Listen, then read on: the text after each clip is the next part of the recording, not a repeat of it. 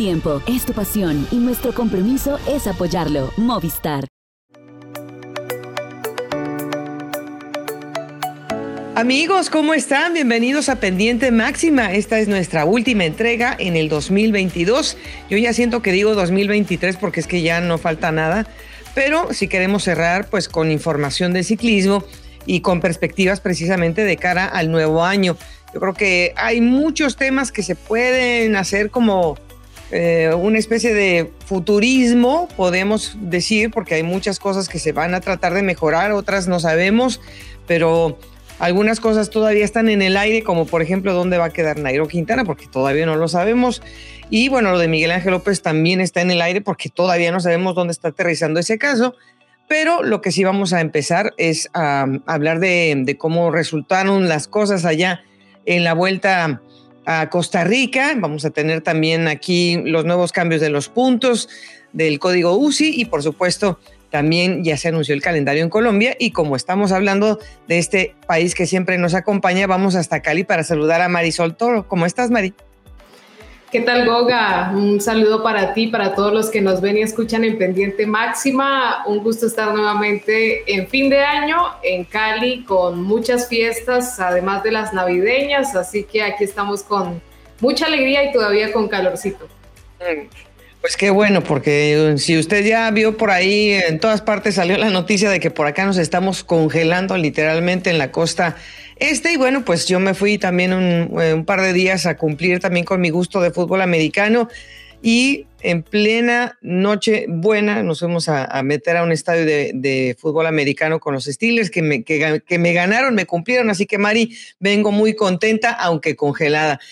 Pero los que no están congelados son los planes que se están ya cocinando dentro de el que se denominó por el número de victorias el mejor equipo de este año, que es el Jumbo Visma. Hace unos días, Mari, se presentó esta escuadra, se hicieron entrevistas, estuvieron todos los grandes protagonistas, incluido el campeón del Tour de Francia. Pero ¿sabes quién no estuvo en, esas, en esta presentación? Primo Roglic, pero sí se supo hacia dónde van sus pasos el próximo año, Mari. Sí, y es algo normal, pues que comentábamos hace algunos días, tuvo que ser intervenido, está recuperándose de su cirugía y eso nos tenía un poco también pensando cómo iban a ser los planes de este equipo, sobre todo refiriendo a sus dos máximos líderes. Eh, finalmente se ha hablado de la presencia de Primo Roglic en el Giro de Italia 2023 y esto pues ya nos da una perspectiva de también cómo se podría distribuir el equipo en estas grandes vueltas. Es, eh, es, lógico que no tenerlo ahí para que de viva voz el hombre dijera voy a ir al Giro y quizá un poco como más acercarnos al sentimiento de por qué la decisión. Está claro que Jonas Vinegar, pues el, el equipo lo quiere apuntalar como el campeón defensor del Tour de Francia y le va a colocar un tremendo equipo como lo hizo este año, Mari. Claro, Primos estuvo ahí, pero no estuvo al 100%. Que vaya al Giro de Italia significa que apenas lo visite por tercera ocasión, porque es la grande que menos ha visitado, pero la que ha terminado, por lo menos en esas últimas dos visitas, ya ganó dos etapas y bueno, pues estuvo em, haciendo gran protagonismo y pues uno, uno esperaría que a lo mejor por ahí, entre que la mala suerte y las caídas, quizás esta carrera le pueda ofrecer, Mari, el podio y por qué no pensar en el título en muchas eh, ocasiones o en muchos casos hemos visto cómo cuando se deja un poco ese objetivo, que a veces puede convertirse en una obsesión, el Tour de Francia, pues eh, terminan dándose muy buenos resultados. El corredor de, termina siendo como un poco más libre, con la posibilidad de exponer mejor y sin tanta presión eh, todo su talento y su capacidad y esperemos que ese sea el caso de Primo Roglic, eh, sobre todo que pueda recuperarse muy bien de, de, todo esto que ha sido el proceso de cirugía y con el recorrido que hemos visto este año, pues creemos que también le conviene muchísimo por el trazado de contrarreloj y porque es un ciclista que lo hace muy bien en la montaña. En el 2019 tuvo un pleito casado, pues por así decirlo, deportivamente con Vincenzo Nibali y por estarse vigilando uno con el otro se les escapó Richard Carapaz y Richard Carapaz terminó ganando esa edición del Giro de Italia. Yo creo que ya han pasado muchos episodios de enseñanza con primos como para no saber exactamente cómo tiene que moverse ante las opciones de, otros que van a estar ahí. Y entre esos nombres, Mari, está el de Remco Evenepoel, que es, pues, por supuesto, un corredor al que se le tiene que poner el ojo ahí, porque el hombre ya nos dejó ver en la Vuelta a España de lo que es capaz. Em, ¿Crees que Primo Roglic realmente tenga esa, esa oportunidad? Si el equipo realmente lo quiere manejar para el Giro de Italia, me imagino que le van a hacer un calendario en donde no le estorbe otra cosa. Pues esperamos que así sea, que también con la experiencia que bien mencionas, eh, Primos vaya adquiriendo esa posibilidad de tener un gran manejo de la carrera, como también lo hemos visto en otras ocasiones y es un corredor con el que no se puede pestañear, como decimos. Eh, Renko Enepol realmente es un rival para cuidar desde el kilómetro cero. Eh, hemos visto ya ese duelo que tal vez no se ha terminado de dar eh, en la Vuelta a España, pero mm, pues entra aquí, ¿no? Hacer ese juego entre qué puede pesar más, si el atrevimiento de un joven como Renko Benepol, que llega con la motivación de haber cerrado de muy buena manera esta temporada, o la experiencia y tal vez la tranquilidad y la calma para jugar sus cartas y sus opciones de una mejor forma en esta carrera de Primo Roglic. Lo que sí da esperanza eh, es que los hombres que entraron a la nómina este año, como Jan Tratnik y como Wilco Kelderman, que estuvo en este equipo hace algunos años, estarán ya dedicados a estar con, con, primos en el Giro de Italia. Son dos corredores que tienen mucha valía, vienen con un gran ritmo, tienen, yo creo que es de los, de los corredores que pueden mostrar mucha moral alrededor de un líder como Primo Roglic. Yo no creo que le haga falta, eh, pues digamos que desmembrar un equipo para el Tour como para abrigar a, primos en el Giro. Me imagino que podemos esperar que esté bien protegido, ¿no? Y en el caso de Wilco Kelderman, pues creo que hay una experiencia muy importante de participaciones en el Giro de Italia. Lo vimos también el año pasado, o este año mejor que está terminando, eh, haciendo también eh, esa labor desde el liderazgo, desde guiar a los más jóvenes en un camino tan difícil en las grandes vueltas y hace parte también de esa experiencia que puede acompañar a Primo Roglic. Y con lo que vemos de la nómina en general, creo que puede dividir muy bien sus cartas y los perfiles de los corredores tanto para el Giro como para el Tour de Francia, queriendo acaparar estos dos podios en el primer lugar. Bueno, dejemos que, que, Primos entre en ritmo, porque eso también hay que, hay que ser también benévolos un poco, hay que tiene que entrar en ritmo, como tiene que entrar en ritmo una gran cantidad de corredores que están eh, involucrándose con nuevos colores. Pero la perspectiva de, buscar ser buenos, Mari, pues ya a partir de hace tres años y los próximos tres años que vienen, se van a volver a involucrar con la cantidad de puntos que los equipos van a, eh, pues a necesariamente tener que agenciarse durante los meses de temporada regular. Lo, lo, que ha presentado la UCI es que vamos a tener una cantidad más alta de puntos para carreras de una semana, para carreras de grandes vueltas y un apartado aparte para los cinco eh, monumentos. Em, se supone que es para darle también la perspectiva a los equipos, digamos, los, los Pro Series o los Pro Teams, más bien dicho, Mari, para poder saltar y tener la ilusión realmente de proyectarse, pero no solamente con 10 corredores, porque ahora serán 20.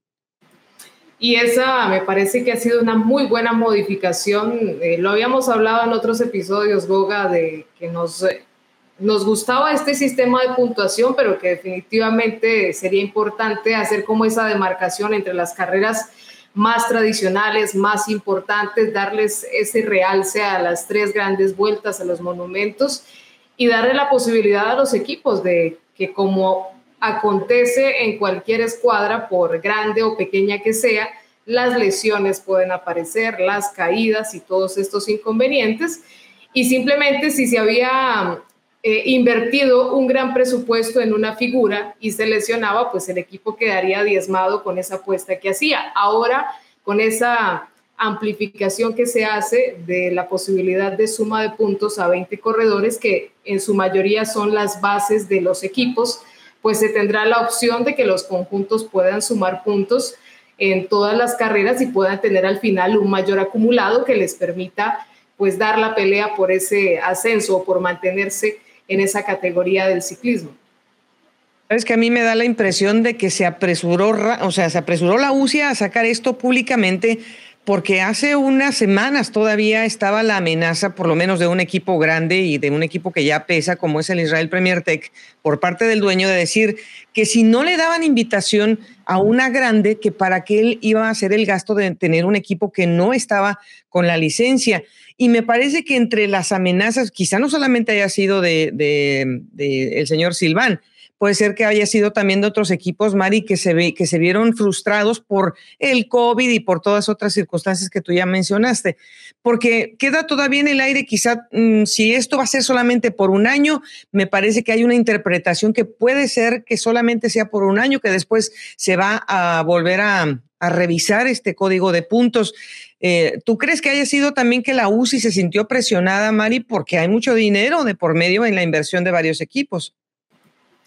Creo que sí, eh, todo eso se evalúa, Goga, y la posibilidad de traer, eh, si bien la pandemia disparó la práctica del ciclismo y demás y le dio un aire a esta modalidad, pues a nivel profesional no es un secreto que mantener los patrocinadores no ha sido una tarea fácil para ninguna escuadra en ningún país. Lo que viene aconteciendo con los equipos franceses y el anuncio de del final de algunas estructuras, todo eso creo que entra a pesar. Varios corredores también habían hecho críticas importantes a este sistema de puntos, a que era tal vez un poco injusto. Y mm, es importante abrir esa baraja de posibilidades porque pues cuando un patrocinador decide invertir, lo hace con un sueño o con un objetivo.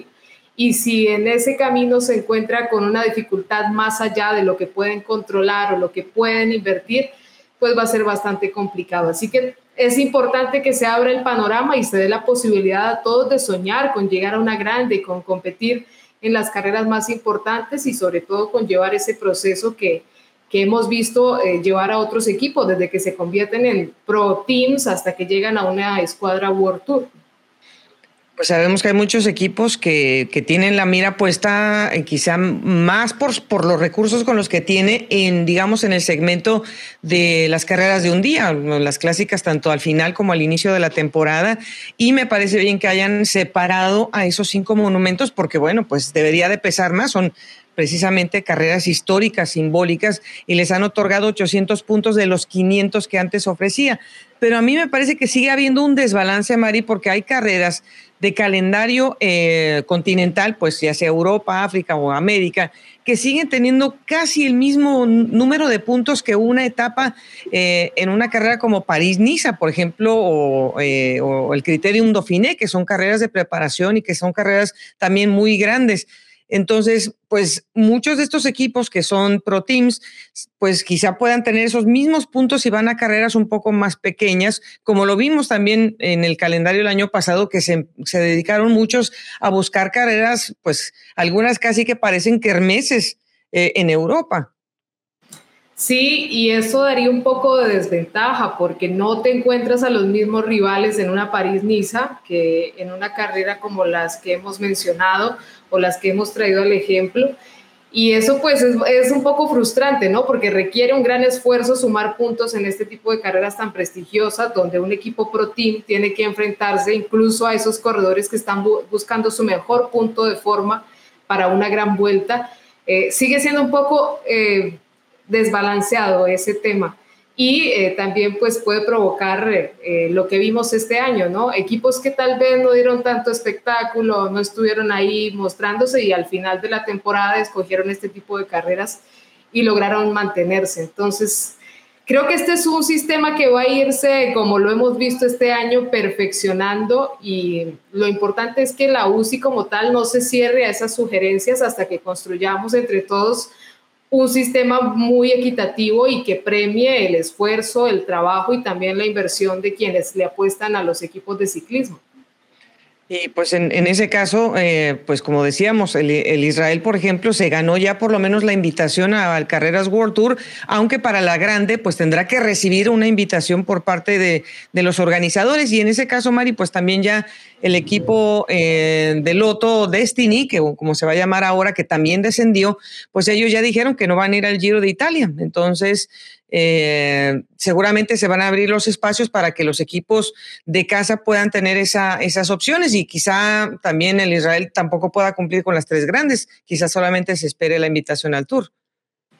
Y ese apartado pues también presenta un punto importante porque no se tiene esa obligatoriedad, se puede abrir también la baraja para otras posibilidades y, eso también abre un poco ese sistema equitativo de ver a otras escuadras que puedan ir a buscar esos puntos, a tener ese fogueo y finalmente a terminar con unas buenas unidades en esa suma que se pone muy emocionante a final de año haciendo números de, de si permanecen, de si el balance ha sido bueno y creo que es una buena manera también de evaluar cómo va ese rendimiento de los equipos.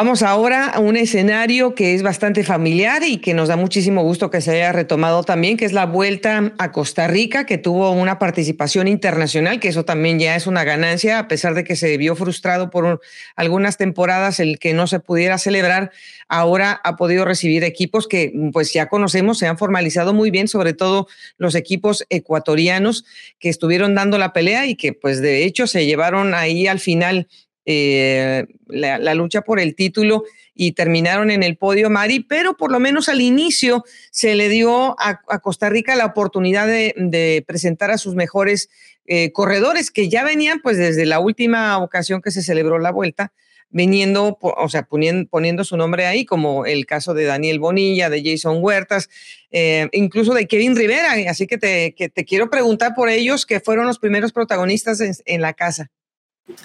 Sí, había mucha expectativa, Goga, en Costa Rica por ver eh, cómo regresaban los equipos. Eh, lo que pasó en muchos países ha sido difícil establecer un calendario de preparación de cara a la prueba más importante del país.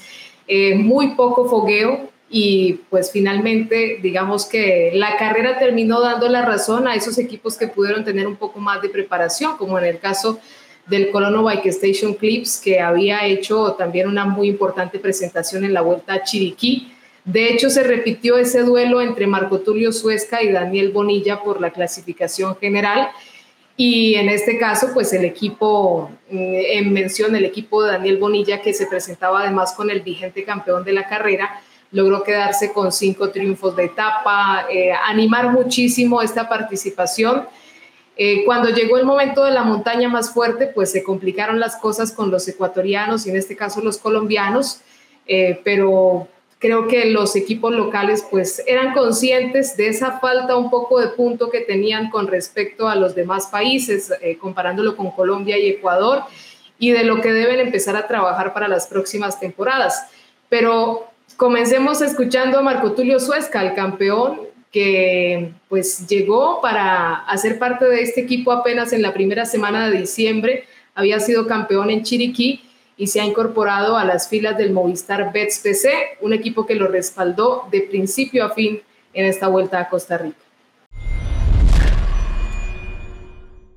Es un, es un, país muy, muy bonito, la gente, la afición, eh, las carreteras, la, planimetría, eh, la etapa quinta, una etapa que nunca había hecho tan dura, fue de las que más me gustó, a pesar de que no gané, pero, pero fue la que, de las que más me gustó y bueno, el paso por la muerte también, una etapas bastante exigentes y, y ayer la contrarreloj también me, me gustaba mucho y, más que gané me, me, quedó encantando.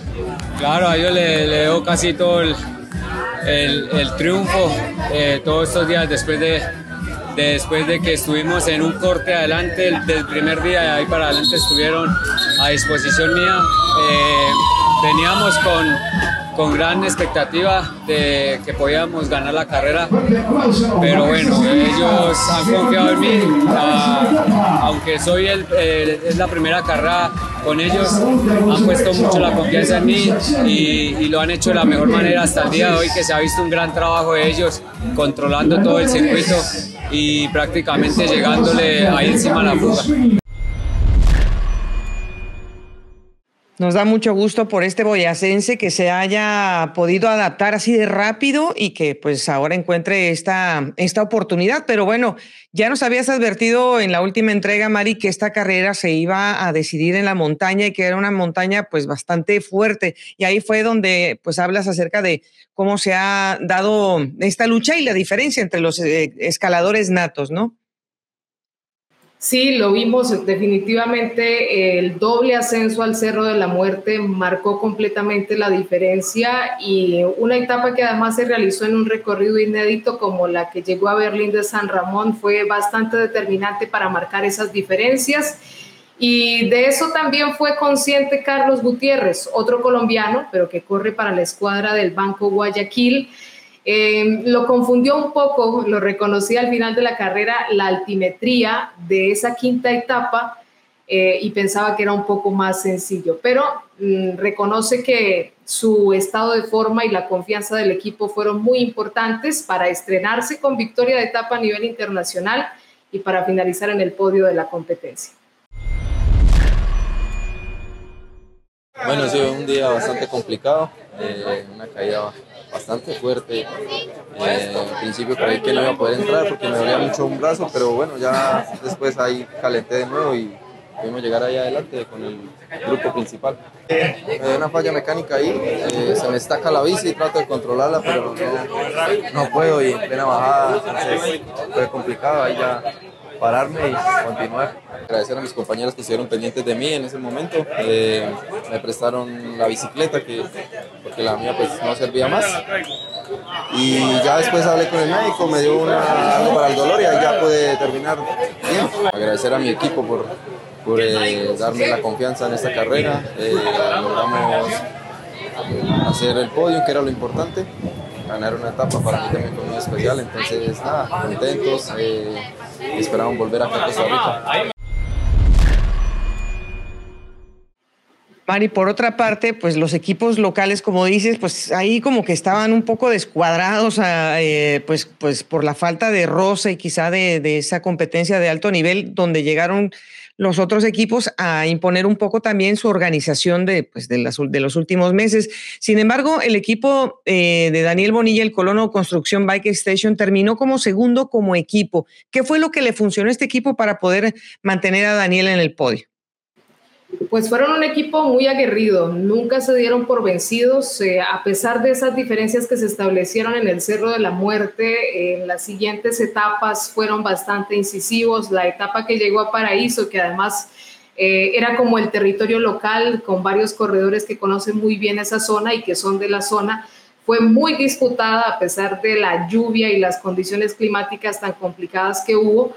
Eh, fue eso el trabajo en equipo. Daniel Bonilla contó con el apoyo de Sergio Arias, que estuvo seis meses en España también haciendo un fogueo importante, Maynor Rojas, eh, Elías Vega, todos fueron eh, coequiperos muy importantes. Un nuevo valor como Emanuel Castro, que se manejó a las mil maravillas en Chiriquí y aquí hizo un trabajo de gregario completamente para la causa de Daniel Bonilla e incluso lo estuvimos disputando hasta el circuito presidente a Franklin Archibald, que fue el último vencedor por Panamá Cultura y Valores, y eso hizo que, que este equipo eh, finalmente pues tuviera todo este buen balance, porque como les decía, fueron los más ganadores de etapa, eh, tal vez eh, no pudieron estar en ese primer lugar de la clasificación general, pero como conjunto se lograron compenetrar muy bien y tienen un importante futuro por el cual trabajar en un calendario seguramente mejor estructurado.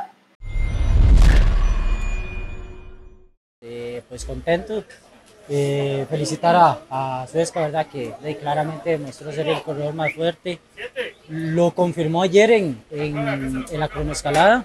Eh, la verdad, un gran trabajo de parte del equipo eh, de Ecuador. Y pues nosotros la verdad contentos igualmente verdad hoy pues veníamos como defensores de la Vuelta a Costa Rica. La verdad a mí la gente me pregunta y yo estoy sumamente contento. Eh, es el primer año de la Vuelta a Costa Rica para el equipo Bike Station Clips y me voy súper contento eh, tal vez ahí, ¿verdad? un poco triste por lo que fue la caída y la pérdida de un color tan importante como era Jason Huertas. Eh, contentos porque nos llevamos cinco etapas, eh, estuvimos de líderes, al final nos llevamos el, el, tercero y el cuarto de la general, que, que es importante. pero es muy importante como Sergio, que va demostrando que tiene madurez para poder estar próximamente en una pelea de una vuelta a Costa Rica. Y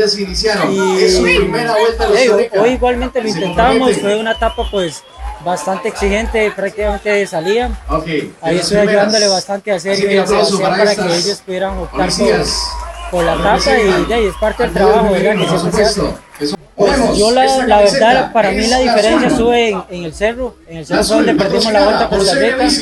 A veces la gente me dice verdad de que tal vez me faltaron hombres ahí y, y, la verdad en el cerro fue un tubo a tubo contra Suezca. Él, él, tenía que hacer lo que tenía que hacer, él me atacó y de, simplemente verdad, si yo hubiera tenido las fuerzas, si hubiera tenido las condiciones para haber estado ahí con él, pues verdad, claramente hubiera aguantado y al final pues, pues me faltaron las fuerzas. Mari, ya mencionaste a Franklin Archibald. ¿Cómo se vio el equipo de Panamá? Que pues ellos también han hecho un gran esfuerzo para permanecer, digamos que, en el horizonte de los equipos eh, americanos que pueden tener también invitaciones a Europa y eh, pues además eh, pues otros relevantes protagonistas en Costa Rica. Creo que lo de Panamá se vio muy bien. Franklin Archibald además hizo historia como el primer panameño que se viste de líder en una vuelta a Costa Rica y es fruto también de ese proceso que viene desarrollando Panamá. Eh, la posibilidad de tener a otro corredor como Randis Lorenzo, que tal vez no lo teníamos mucho en la retina, pero que logra meterse en el top 10 de la carrera eh, se encontraron un poco con la mala fortuna porque las caídas por ahí los afectaron, pero como equipo dieron un importante espectáculo incluso hasta la última etapa. Franklin Archibald, pues demostrando su experiencia y su capacidad en la velocidad, eh, se quedó con la victoria de etapa y con la clasificación de las metas volantes. Y dentro de los detalles que analizamos, Goga, pues valorar el esfuerzo de la selección nacional. Este es un equipo que se ha conformado con algunos corredores que han competido en España, que tienen equipo ya para el próximo año, pero que se quiere mantener como, ese, como esa base de los nuevos talentos para competir en diferentes carreras y esperamos que encuentren el apoyo de los patrocinadores para poder estar en diferentes eventos. Gabriel Rojas, que es un corredor que ya dará el salto a la categoría élite, pues lo vimos muy bien, como se había visto durante toda la temporada también en Costa Rica y la posibilidad de ver a un hombre como Robinson Chalaput, campeón de la Vuelta al Ecuador, pero poniéndose la camiseta para trabajar a favor de su compañero Carlos Gutiérrez, diríamos que es parte de, esa buena representación y de ese espectáculo que, tuvimos en la Vuelta a Costa Rica. Y el último detalle, eh, nos emociona muchísimo ver ya a los equipos ecuatorianos dando la pelea porque Creo, Goga, que también eres consciente de que hace muy poco se han venido conformando estos equipos y ya tenerlos con esta presencia internacional pues es bastante valioso, sobre todo para esos nuevos valores, porque hablamos de Suezca y de Chalaput como los consolidados, pero vimos a, un, a una serie de jóvenes ecuatorianos que están recibiendo todo ese aprendizaje y que seguramente en el futuro darán eh, muy buenos resultados para el país.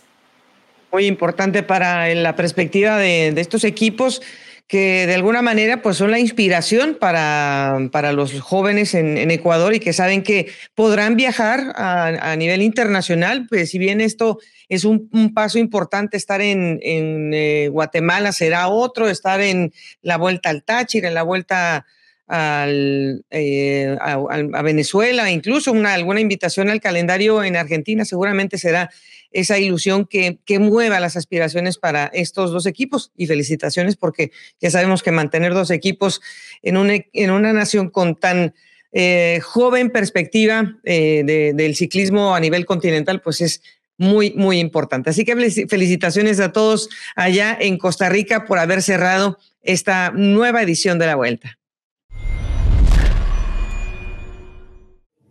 Bueno, en este fin de año le damos también la bienvenida a Eder Garcés, que nos ha estado acompañando y que seguramente lo seguirá haciendo con nosotros aquí en Pendiente Máxima. Te saludamos, Eder, también con el cariño y el afecto que seguramente eh, está rodeando también cada uno de nuestros hogares con las fiestas navideñas. ¿Cómo la pasaste? Hola, Goga, ¿cómo estás? Un saludo para Mari y pues para toda la gente que siempre eh, observa Pendiente Máxima. Eh, pues no, muy bien. Eh, muy tranquilo en familia, que es lo más importante, y pues compartiendo eh, con todos, que es lo más importante, con mi hija, con mi esposa y, pasándola, digamos, en, en, un momento más de regocijo y de encontrarme en esta primera Navidad, en este nuevo paso que, que di, tanto en mi vida como en mi profesión. Así que pues todo fue muy bonito, la verdad, un día muy chévere. Hay, que cerrar con, con esa perspectiva de, de, estar contentos y agradecidos, que eso es lo, lo que también cuenta pues para abrir la puerta de las oportunidades en el 2023. Y ya que pues estamos ahí tocándole la puerta, eh, Mari y Eder, a, a, una nueva perspectiva y tocando el tema de que en Colombia pues todo el mundo también quiere saber cómo está el nuevo calendario, porque pues con tantas ausencias de carreras y de presupuesto por la pandemia, eh, pues la verdad es que el calendario sufrió muchísimo, Eder, pero empieza temprano eh, este año. ¿Con qué perspectiva tiene de inicio el, el calendario? Bueno, el calendario eh, anual que siempre se hace aquí en Colombia, digamos que bueno, hay una, hay algo que, que sí quisiera como destacar y es que ojalá las competencias pues se lleven a cabo, porque es que hay, a veces hay mucha, se ven 37 carreras de ruta, es un, es un calendario que está nutrido y cubierto todo el año, pero muchas veces cuando va pasando el tiempo, llega la fecha de las carreras y empiezan los aplazamientos, cancelaciones, y eso lo que hace es, digamos, ir como en detrimento de, de, lo que es el rendimiento de los deportistas y también de la manutención de los equipos. Y hoy por hoy, pues digamos que eso es algo que, quisiera como resaltar antes de empezar como a desglosar un poquito lo que son las competencias que empiezan el 9 de enero, es un circuito tradicional de, de, la Feria de Manizales, que es como una carrera que hacen todos como de precalentamiento y como, como, para, como para recibir el año ya haciendo un circuito eh, a nivel competitivo. El año pasado incluso estuvo Santiago Vitrago por allá y ganó, ganó la carrera, estuvo allá, es un circuito que se hace que es muy bueno y que digamos sirve como eso, ¿no? Como preámbulo para el gran objetivo, el primer objetivo de la temporada, que es el Campeonato Nacional la primera semana de febrero. Y antes de eso, el 14 de enero, hay dos carreras, que son dos circuitos. Uno que es muy tradicional, que es el eh, Ángel Miguel Sanabria en Tuta, que siempre se hace todos los años. Es un circuito que es como un ritual sagrado ya para los boyacenses.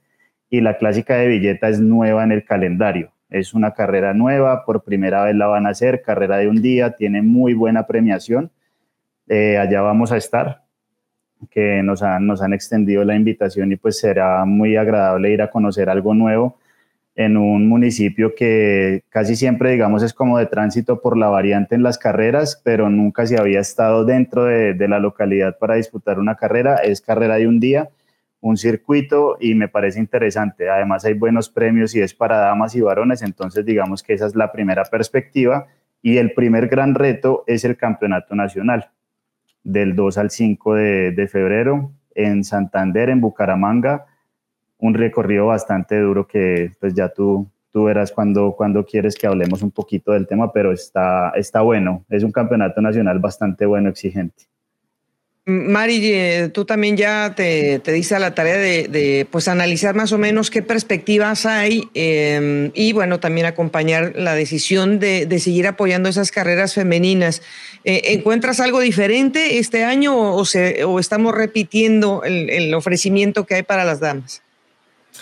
Bueno, pues realmente eh, hay que decir que además de las carreras femeninas, este año nos esperanza muchísimo ese campeonato mundial junior de pista que tendremos en Cali. Eh, es una muy buena perspectiva, sobre todo por el proceso que trae Colombia con el programa avanzado de desarrollo deportivo, con todas estas nuevas figuras. Y es como esa gran posibilidad. Además, siempre que se hacen estas carreras en América, seguramente tendremos esa opción de ver a muchos países presentes además porque es una exigencia también para clasificación o para optar por el Campeonato Mundial de Pista Élite. Así que es uno de, los puntos del calendario que nos llama muchísimo la atención y que nos invita, por supuesto, a tener muy presentes. Y en cuanto a la presencia femenina, pues lo mismo que decía Eder, ojalá podamos tener en ese calendario la posibilidad de que las carreras se cumplan en las fechas indicadas, porque muchas veces por falta de presupuesto o apoyo se mueven de calendario y esas carreras que iban a ser preparatorias para un objetivo específico, pues tienen que pasarse para otro momento y ya o pierden relevancia o tal vez las corredoras están eh, con otros intereses. Entonces, eh, por lo pronto hemos visto que, que, cada vez la Vuelta a Colombia femenina pues toma una mayor atracción, al igual que el Tour femenino y por supuesto la Vuelta del Futuro que también nos entrega ese tipo de perspectivas en las categorías menores. Hay algo en el calendario, Goga, que quisiera resaltar, las carreras de Antioquia. Hay que mm, tener mm, eh, un especial énfasis porque lo que es eh, Río Negro, eh, Marinilla, que son carreras como la Marco Fidel Suárez, que es aquí donde yo vivo en Bello, son carreras que son muy tradicionales en el año, pero esta vez no están encuadradas dentro del calendario porque hace falta, no sé, de quizá encontrar el apoyo de las municipalidades y la confirmación para que para que se hagan estas carreras que son de vital importancia porque son carreras que ya tienen una, una tradición dentro del calendario y que cuando se hacen sirven mucho no solamente para los élites, sino también para las damas y los juveniles, que son carreras donde ellos tienen una competencia, una precompetitividad y ojalá que encuentren el apoyo para que, para que se puedan desarrollar. Precisamente eh, ya estás tocando el tema de, pues, de una zona en donde debería de existir siempre y la garantía, porque es una zona de donde salen a borbotones los, los talentos en, las, en ambas ramas. Este año, eh, ¿piensas que se, se, mantendrá esa tendencia en donde, por ejemplo, Boyacá cerró muy bien el año en calendario, en ofrecimiento, donde ahora Santander vuelve a tomar eh, protagonismo después de, de celebrados algunas carreras de, de la vuelta? Eh, femenina Colombia y la Vuelta a Colombia? Pues mira, eh, Goga, yo creo que eh, dentro, de, dentro de la competencia, lo que hemos visto de Boyacá es que tiene un predominio muy grande en las categorías juveniles, en lo que tiene que ver con Vuelta del Porvenir, Vuelta, Vuelta Nacional del Futuro.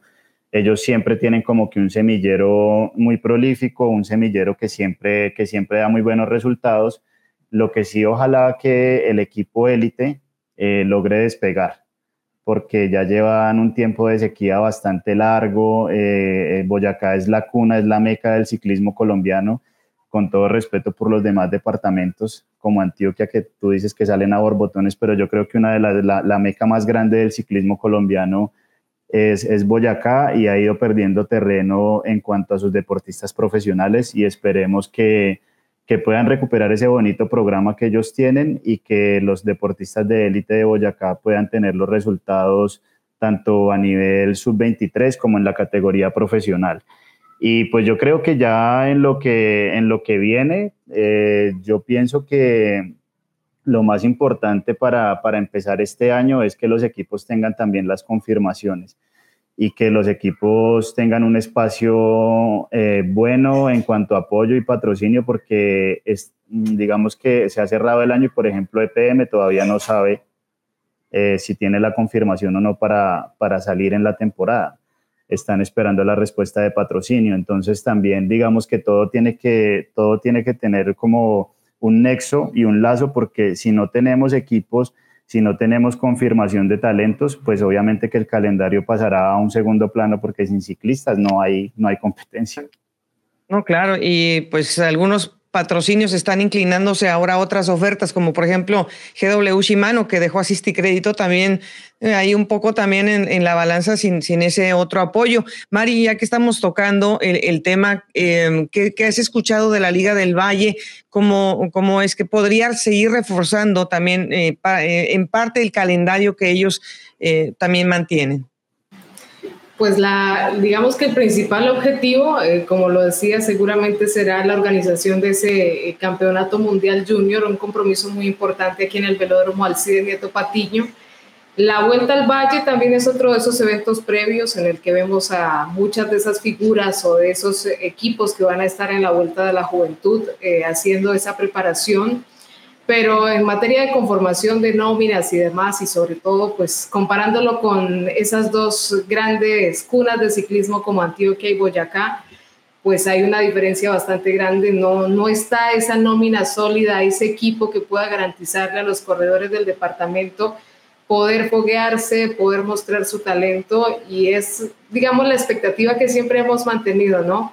Eh, ahora que hemos tenido la oportunidad de tener una nueva camada de ciclistas que nos muestran que en todos los terrenos pueden ser figuras a nivel internacional, siempre hemos soñado con la posibilidad de ver a más velocistas, a corredores de mayor potencia, eh, nacidos en el Valle del Cauca, reforzando los equipos más importantes de Colombia y, ¿por qué no?, conformando una nómina que se dedique a ese tipo de especialidades en las carreras nacionales. Mm, es que mira el caso de Ever Gutiérrez hasta hace poco, en 2021 campeón panamericano, sub-23, un corredor que tenía una proyección grandísima y mira que se quedó, está sin equipo.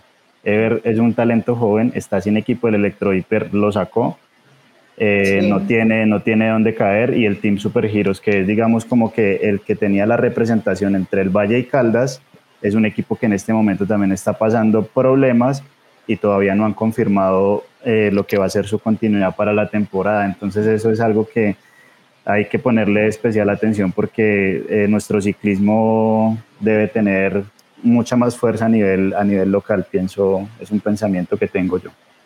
Sí, y pues hablando precisamente de, pues de esos equipos que se, se, consolidaron y que van a tener una proyección internacional, de lo cuales ya hablamos un poco en el anterior capítulo, eh, el GW Sidermec, bueno, pues eh, tuviste la oportunidad de, de, hablar con Santiago Umba, que bueno, pues no queremos que se desperdicie eh, Santiago sus mejores años ahora que está recuperándose también de una lesión al final del año.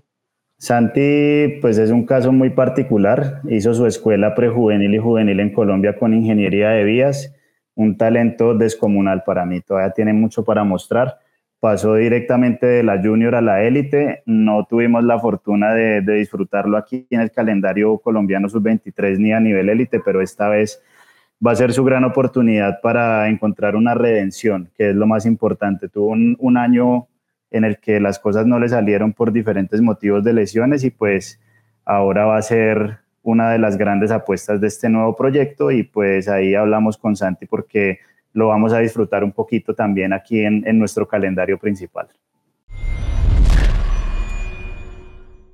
Yo estoy igualmente contento porque que a veces piensa, no, me bajé un paso atrás, pero no. Yo creo que se va a afrontar el próximo año, corriendo un poco más en Colombia, eh, yo creo que me la voy a disfrutar un poco más y me va a sentar muy bien pues para seguir creciendo como como el corredor que soy. Y bueno yo creo que, que me va a sentar muy bien el próximo año.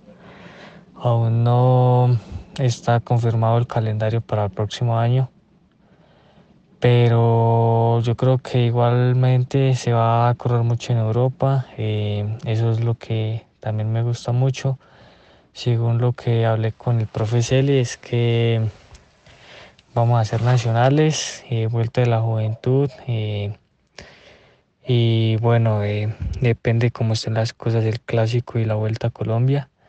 Entonces, bueno, mm, en estos momentos ya, ya me estoy preparando para la temporada que viene. Me he sentido muy bien y, y motivado, que es lo más importante. Em, yo creo que va a estar muy, muy bien organizado el equipo. Esto es realmente importante, importante para, para la moral del equipo, del staff, de los corredores que, que, que bueno, al final se, es importante que el equipo esté motivado para al final obtener buenos resultados. Y bueno, esas son las cosas importantes. Eh, por ahora me encuentro eh, entrenando ya para, para lo que se viene. Y, bueno, esperemos que, todo salga como lo queremos, como lo planteamos. Y, y bueno, otra cosa que también quiero recalcar es, es que voy a poder correr más las carreras que, me pertenecen a mí como, como categoría. Eh, yo pienso que puedo trabajar un poco más tranquilo y, y poder preparar mucho mejor las carreras eh, importantes del mundo sub-23, como lo es el Giro sub-23 y, y, el Tour del Avenir, los, los mundiales también. Entonces, bueno, eh, nada, eh, eso, eso es lo que, que, realmente me importa por ahora. Y, y bueno, esperemos que todo salga bien con la ayuda de Dios. Bueno, pues esperemos que este equipo pueda tener su nómina bien repartida porque sabemos que van a ir, una parte va a ir a la vuelta al Táchira y seguramente eso será parte de, la preparación rumbo a ese campeonato nacional. Eder, eh, tú que estuviste en, en, la, en las carreras de, de vuelta a, Colombia, vuelta femenina, eh, pues tuviste de primera mano el sentimiento que guarda en la perspectiva de ese circuito tan importante que se va a vivir en Santander. Sí, así es, Goga. Pues es un circuito bastante exigente y pues digamos que lo pusieron por primera vez en la Vuelta Colombia Femenina, que ganó Andrea Alzate y tenía una distancia muy diferente a la que se corrió en la Vuelta del Porvenir y el Tour Femenino, donde lo alargaron un kilómetro y medio más, saliendo y terminando en el estadio, en el Alfonso López. Con esa prolongación del circuito se hizo más duro, más complejo y en el Nacional va a ser mucho más complejo porque tiene una novedad que es la subida de la calle 45 que suben por un repecho que, que da hacia la cárcel del distrito. Y es una subida de 3 kilómetros que yo creo que va a ser un punto de referencia muy importante para este recorrido, un punto en el que se va a seleccionar mucho la carrera, aparte de que todo el día es un sube y baja impresionante, es un circuito para hombres de muchísima potencia. Son subidas cortas, muy explosivas y la vía es muy buena. Eso sí, la vía es amplia, es, eh, tiene, cuando tienen que bajar es rápido, eh, técnico. Entonces es un campeonato nacional en el que yo creo que si Guita va otra vez, como tiene presupuestado dentro de su calendario, yo creo que podría ganarse la tercera camiseta eh, del campeonato nacional porque es un recorrido que se le adapta perfectamente a las condiciones. Y de los corredores locales, yo creo que Johan Colón tiene muy buena perspectiva para ese campeonato nacional. Es un sprinter que ya se ha convertido más en una especie de clasicómano. Lo hemos visto subiendo muy bien y en el campeonato nacional pasado fue el único que le aguantó a Eguita hasta lo último.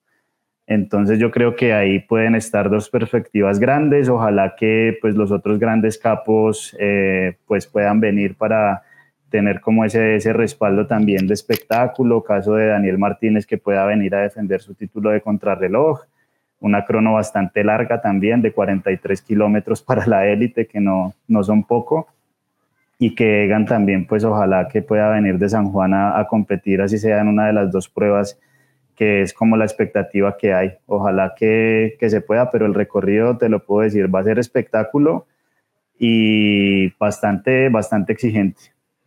Pues eh, María, tomando en cuenta estas características que se van a presentar también, eh, ¿cómo ves el ramillete de, nacional de las damas? Que pues ellas también están teniendo esas las ganas de protagonismo y además muchas de ellas, como pues ya vivieron parte del circuito, no estarán familiarizadas.